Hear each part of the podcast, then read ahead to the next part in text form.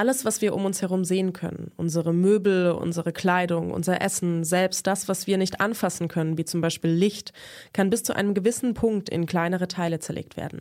Also teilen wir heute mal und wir teilen immer weiter, bis es nicht mehr geht. Was da im kleinsten Teil passiert und wie wir uns das konkret zunutze machen können, darum ging es letzte Woche. Das Thema war Quantenkommunikation. Und heute in der neuen Folge geht es um Quantentechnologien. Also darum, was man allgemein mit Quanten alles so anstellen kann.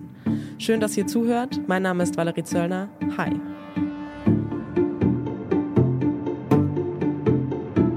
Das Forschungsquartett. Wissenschaft bei Detektor FM.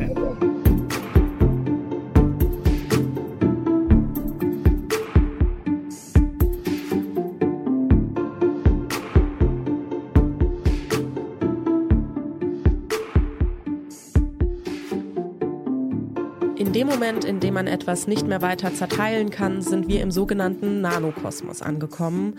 Nanos ist griechisch und bedeutet Zwerg.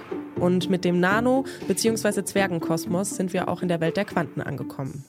Nach heutigem wissenschaftlichem Standpunkt sind Quanten die kleinsten, nicht mehr teilbaren Teilchen. Und um genau die geht es heute. Besser gesagt darum, was man mit Quanten so alles anstellen kann. Die sogenannten Quantentechnologien. Genau dazu forscht das Fraunhofer Institut. Aber bevor wir richtig ins Thema einsteigen, sollten wir erst einmal klären, woher kommen denn eigentlich diese Quanten und wie genau können wir uns die vorstellen?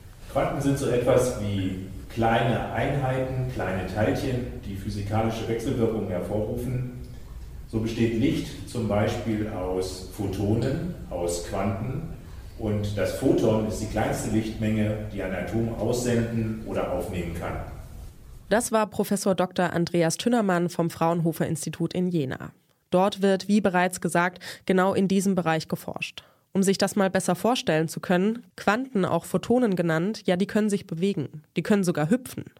Aber wie Quanten sich konkret verhalten, also was die so machen und wie die das machen, das wird in den sogenannten Quanteneffekten beschrieben. Quanteneffekte sind schlichtweg physikalische Gesetze, die nur im Rahmen der Quantentheorie funktionieren. Quasi als hätten die Quanten ihre eigenen Gesetze in der Physik. Wie die sich konkret verhalten und warum sogenannte Quanteneffekte überhaupt möglich sind, das hat mir Professor Falk Eilenberger erklärt. Das, das, das äh, geht, glaube ich, über unser. Äh, da müssen, also das, das ist einfach so. Ja? Quanten sind so, wie sie sind. Das hat die Natur so vorgegeben. Ähm, man kann jetzt trefflich darüber spekulieren, aber das würde dann vielleicht ins Reich der Philosophie oder Religion führen, warum Quanten so sind, wie sie sind. Aber ähm, wir können sie sehr gut beschreiben, ja? wir können sie sogar exzellent beschreiben und alle Vorhersagen, die man aus dieser Beschreibung trifft, die treffen auch mit, mit sehr, sehr hoher Präzision in Experimenten immer wieder zu. Das heißt, im Laufe der Geschichte wurden immer wieder Experimente durchgeführt und immer wieder ist dasselbe Ergebnis rausgekommen. Durch diese Beobachtung konnte man dann die Gesetze für Quanten festlegen. Und diese ersten Beobachtungen, ja, die nennen wir die erste Quantenrevolution. Zu Beginn des vergangenen Jahrhunderts haben wir die Situation gehabt, äh, dass wir versucht haben zu verstehen, äh, Prozesse, wie sie zum Beispiel wichtig sind bei der Absorption von Licht, bei der Emission von Licht in Atomen. Und man hat dieses Wissen dann in den 50er Jahren des vergangenen Jahrhunderts ausgenutzt, um erste Anwendungen von Quantenphänomenen zu, äh, voranzutreiben. Man hat quasi die Effekte der Quantenphänomene dafür verwendet, um Schaltkreise zu verkleinern. Das ist zum Beispiel der Grund dafür, dass Computer nicht mehr so riesig sind oder auch zum Beispiel die Entwicklung des Lasers. Der Laser ist die erste Anwendung der ersten Quantenrevolution. Und der Laser wird als Revolution dargestellt, weil hier so eine enorme Lichtquelle dargestellt werden konnte, die in der Natur so nicht vorkommt. Und das Besondere an diesen, diesen beiden äh, Errungenschaften ist, dass sie jeweils viele Quantensysteme äh, benutzen. Ja, das heißt also, in äh, Computern werden in jedem Transistor viele Elektronen hin und her geschaltet. Laser emittieren viele sehr ähnliche Photonen. Und in den letzten Jahrzehnten sind wir aber als Wissenschaftler äh, immer mehr in der Lage, auch einzelne Quantensysteme, also einzelne Photonen, einzelne Elektronen zu kontrollieren, in bestimmte Zustände zu überführen und auch zu analysieren. Und das ist jetzt die neue Qualität der zweiten Quantenrevolution. Heute, in der sogenannten zweiten Quantenrevolution, ist es also möglich, einzelne kleine Quanten zu kontrollieren und die Effekte zu nutzen. Mit Effekten sind hier die Wechselwirkungen der Quanten mit ihrer Umgebung gemeint. Dadurch können zum Beispiel neue Sensoren entwickelt werden oder auch eine viel konkretere Messtechnik oder auch eine unfassbar sichere Kommunikation, wie wir ja letzte Woche schon gehört haben. All die Dinge, die man mit Quanten so anstellen kann, die bündeln sich in den sogenannten vier Säulen der Quantentechnologie. Das sind die, äh, das Quantencomputing, das ist also das Ausnutzen von Quantenphänomenen, um algorithmische Probleme zu lösen. Ganz vergleichbar, wie man normale Computer dazu benutzt, um Computerprogramme eben äh, äh durchzuführen. Das ist die Quantenkommunikation, wo äh, Quantenzustände benutzt werden, um Informationen zwischen Endpartnern, zwischen Endpunkten zu übertragen, insbesondere im Sinne der sicheren Kommunikation. Das ist die äh, Quantensensorik, wo es also darum geht, Quanteneigenschaften auszunutzen, um bessere Sensoren zu bauen. Und zum, dritten, zum vierten ist es dann das Quantum Imaging, wo wir also neue Abbildungsverfahren mit äh, Quantensystemen realisieren wollen, die dann empfindlicher sind oder an andere Spektralbereiche vordringen können, als wir das derzeit mit Abbildungsverfahren, also mit Kameras oder Mikroskopen tun können. Fangen wir mit der ersten Säule an, dem Quantencomputing. Und da habe ich mich gefragt, was ist denn genau der Unterschied zwischen einem normalen Computer und einem Quantencomputer? Aber man muss sich so einen Quantencomputer auch vorstellen, eigentlich wie einen Hochleistungsrechner, der unterschiedliche Rechenkerne hat. Äh, und es wird innerhalb des Hochleistungsrechners dann Rechenkerne geben, die klassischen Computern entsprechen. Und für die Lösung von speziellen Problemen wird man zukünftig auch eine CPU-Einheit, einen Rechencluster haben, der auf der Basis einer Quantenplattform funktioniert und der dann spezielle Fragestellungen adressiert, die vorteilhaft durch einen Quantencomputer zu lösen sind. Äh, das können dann Fragen zum Beispiel sein in der Simulation von Quantensystemen.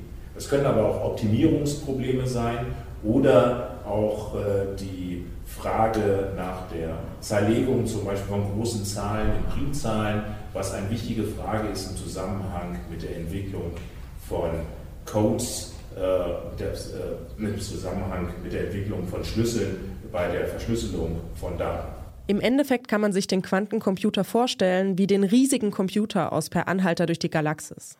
Der Computer, der die Antwort auf alle Fragen hat. Die Antwort, die dabei rauskommt, ist 42. Aber hat denn dann der Quantencomputer auch wirklich die Antwort auf alle Fragen? Ja, wobei ja das, äh, das Interessante an der Stelle ist, äh, dass ähm, der Computer ja eine Antwort hat, äh, aber die Frage ja eigentlich nicht klar war. Und äh, der Computer antwortet dann ja mit 42. Und ich glaube, das ist die spannende Frage, die man auch bei, beim Quantencomputer sich heutzutage stellen kann oder stellen muss. Welche Fragen kann man mit einem Quantencomputer eigentlich am besten beantworten? Wo liegt der Mehrwert in der Nutzung eines Quantencomputers? Und es ist noch gar nicht so ganz klar, äh, ob es wirklich Probleme gibt, die man wirklich mit einem Quantencomputer viel, viel besser beantworten kann als mit einem klassischen Computer. Erklärt Professor Tünnermann. Wir wissen eben bis heute auch noch nicht, wie so ein Quantencomputer aussehen könnte. Bei normalen Computern werden seit 60 Jahren Lithium-Chips verwendet. Professor Eilenberger nennt es das Killermaterial für Computer, weil der damit so richtig gut funktioniert. Aber so ein Material gibt es eben noch nicht für Quantencomputer. Also wie die dann im Endeffekt mal wirklich aussehen werden, die Frage ist noch offen. Die zweite Säule der Quantentechnologie ist die Quantenkommunikation. Um die ging es genauer ja auch schon in der letzten Folge. Aber nochmal zusammengefasst. Die soll die Verschlüsselungsverfahren von Nachrichten sicherer machen. Ein Schlüsselverfahren, das funktioniert folgendermaßen. Durch asymmetrische Verschlüsselungsverfahren werden Nachrichten nicht mehr lesbar gemacht. Das basiert auf der Zerlegung von ganz großen Zahlen in Riemzahlen.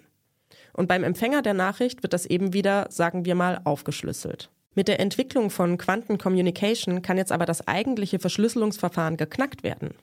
Das heißt, die Kommunikation, all unsere Daten wären nicht mehr sicher.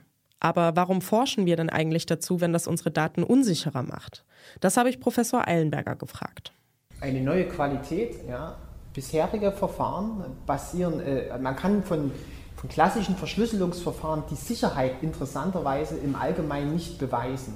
Man kann lediglich zeigen, dass sie gegen bekannte Angriffe sicher sind. Ja, aber es ist damit keine Garantie gegeben, dass nicht ähm, ein Angreifer eine neue gute Idee hat und ähm, dann die Verfahren möglicherweise brechen kann, so wie das eben jetzt mit dem, äh, mit dem Erscheinen des Quantencomputers vielleicht in den nächsten Jahren möglich wird.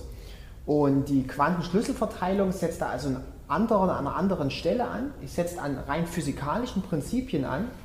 Und ein wichtiger Teil der, der Kommunikation äh, wird dabei sicher gegenüber jedem denkbaren Angreifer, solange er sich an die Gesetze der Physik hält. Ähm, wir glauben, das müssen alle. Es geht quasi nicht darum, Daten unsicherer zu machen, sondern darum zu beweisen, dass eine Datenübertragung unsicher ist.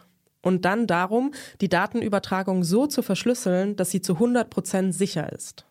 Nun zu den letzten zwei Säulen der Quantentechnologie. Die lassen sich so ein bisschen zusammenfassen. Da sind einmal Quantenimaging und Quantensensoren. Hier verspricht man sich vor allem einen Durchbruch in der Medizin, vor allem bei der Bildgebung. Also zum Beispiel bei der Krebsdiagnostik oder auch dabei, hochauflösend Hirnströme messen zu können. Aber mal ganz ehrlich, für mich klingt das ja alles schon ein bisschen nach Magie. So kleine hüpfende Quanten, die Daten verschlüsseln, unglaublich schwere Fragen beantworten und bei der Krebsdiagnostik helfen. Aber werfen wir mal einen Blick nach vorne. Wie könnte denn die Zukunft der Quantentechnologie aussehen? Das ist eine spannende Frage. Ähm, wenn, wenn man diese Frage eindeutig beantworten könnte, würde ich vorschlagen, dass wir jetzt alle äh, zur Börse gehen und äh, die Aktien der betreffenden Unternehmen äh, kaufen. Aber wenn wir jetzt doch mal ein wenig in die Glaskugel schauen, ich bin der festen Überzeugung, dass wir eine Reihe von Unternehmen weltweit haben werden, die im Bereich der Quantencomputer aktiv sein werden. Ähm, wir werden ähnliche Situationen haben im Bereich der Quantenkommunikation. Und so ähnlich werden wir auch die Situation haben im Bereich äh, der Sensorik und der Bildgebung. Äh, wir werden hier Unternehmen haben, die auf der einen Seite diese Technologien bereitstellen für Anwendungen ähm, im Bereich des Gesundheitswesens, im Bereich der Sicherheitstechnik. Wir werden aber auch Unternehmen haben, die einzelne Komponenten herstellen und dadurch Arbeitsplätze in Deutschland und Europa sichern. Ja, Quanten umgeben uns bis ins kleinste Detail. Und diese kleinen Details können wir uns in der Forschung zunutze machen. Hier passiert, wie wir gerade gehört haben, super viel. Man könnte auch sagen, eine riesige zweite Quantenrevolution.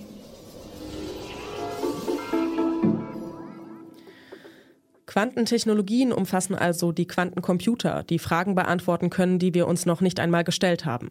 Dann Quantencommunication, die unsere Daten so sicher machen, dass sie von niemandem geknackt werden können. Und Quantensensoren und Quantenimaging, die die Bildgebung in der Medizin revolutionieren werden. Wie die konkrete Zukunft der Quantentechnologie aussieht und welche Revolutionen hier noch stattfinden werden, ja, wir dürfen mehr als gespannt bleiben. Weitere Einblicke in die Welt der Fraunhofer Wissenschaftlerinnen und Wissenschaftler gibt's im Fraunhofer Podcast Forschung erleben, Zukunft hören unter fraunhofer.de slash podcast oder überall da, wo es Podcasts gibt.